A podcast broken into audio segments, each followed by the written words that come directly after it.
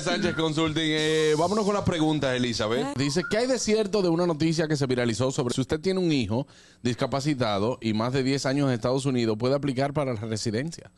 Eso se llama cancelación de deportación. Eso es correcto, pero hay varios requisitos. ¿Cuál es uno de los requisitos? No haber tenido deportación previa. Debe haber estado viviendo por los últimos 10 años continuamente aquí. Tiene que tener un buen carácter moral y sobre todo tiene que tener un hijo menor de 21 años, un cónyuge o hasta tus padres con una discapacidad que necesiten cuidado la vida completa. Por eso usted puede aplicar este requisito. Inmigración solamente se otorga a través de la corte. O sea, cuando usted aplica, tiene que ir a ver un juez de deportación y cuando el juez estudie tu caso es que te otorga el alivio. ¿Cuáles son las discapacidades? Parálisis cerebral, retrasos, síndrome de Down, autismo, pero un autismo severo y también por cuestiones de cáncer terminal. Por eso usted puede obtener su residencia aquí. Este tipo de residencia solamente se otorgan 4 mil al año. Señores, dejen de que le estén vendiendo ese sueño. De 85 mil personas no van a perdonar a tanta gente para que se queden aquí.